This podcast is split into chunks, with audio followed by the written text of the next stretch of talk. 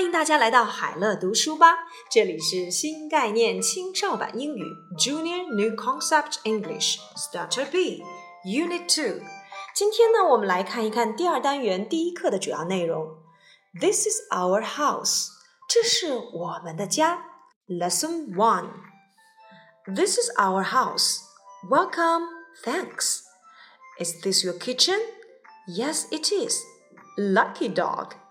This is our sitting room. Wow, very nice. Is that their bedroom? Yes, that's their bedroom. This is fun. That isn't fun. 在这段小故事当中，我们看到了 Flora 邀请她的好朋友 Robert 来到家里做客。嗯，我们就跟随 Flora 一起来看一看他们的家吧。Welcome to my house，欢迎来到我的家。 house, house. Welcome to my house. This is our house. This is our house. 我们来看一看家里都有哪些房间呢？Bedroom, bedroom，卧室；house, house，房子；kitchen, kitchen，厨房；sitting room。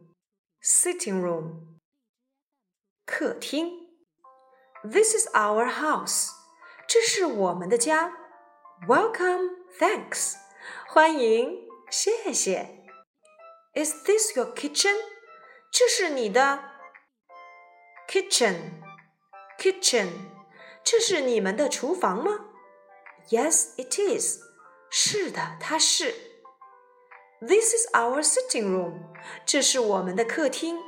Wow, nice. 好漂亮啊。Is that their bedroom? 那是他们的卧室吗？Yes, that's their bedroom. This is fun. 这太有趣了。That isn't fun. 这一点都不有趣。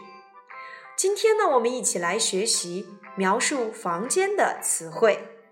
House house, a big house, a small house. Bedroom, bedroom. What can you see in your bedroom? A pillow, a quilt, a rug.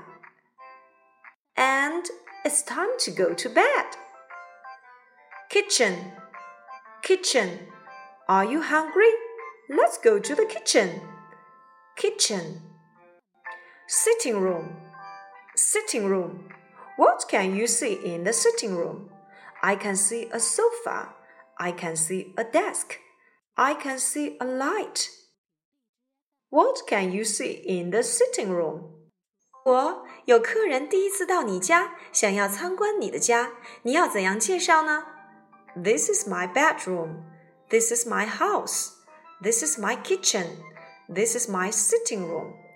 当然了，如果我们要说这是我的家，This is my house，还可以；This is my bedroom，这是我的房间，也可以。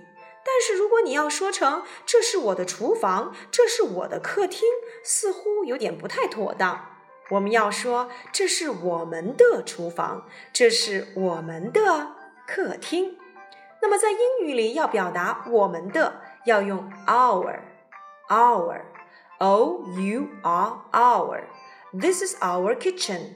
This is our sitting room. This is our classroom. This is our library. This is our gym. This is our music room. 这是我们的。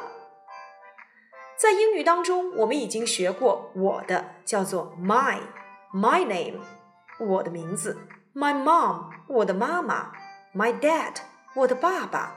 My friends，我的朋友。Your，你的。What's your name？你叫什么名字？Your car，你的汽车。Your toy digger，你的玩具挖掘机。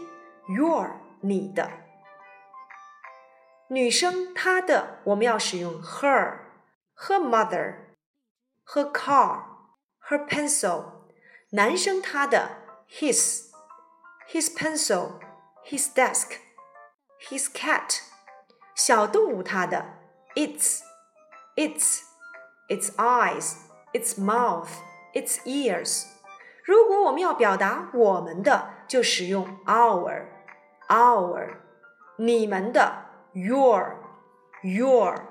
他们的 their, their。那好，今天呢，有关于这三个人称代词的使用，我们先简单的说到这里。 下节课我们详细的来讲一讲人称代词。就到这里吧，晚安了，Good night。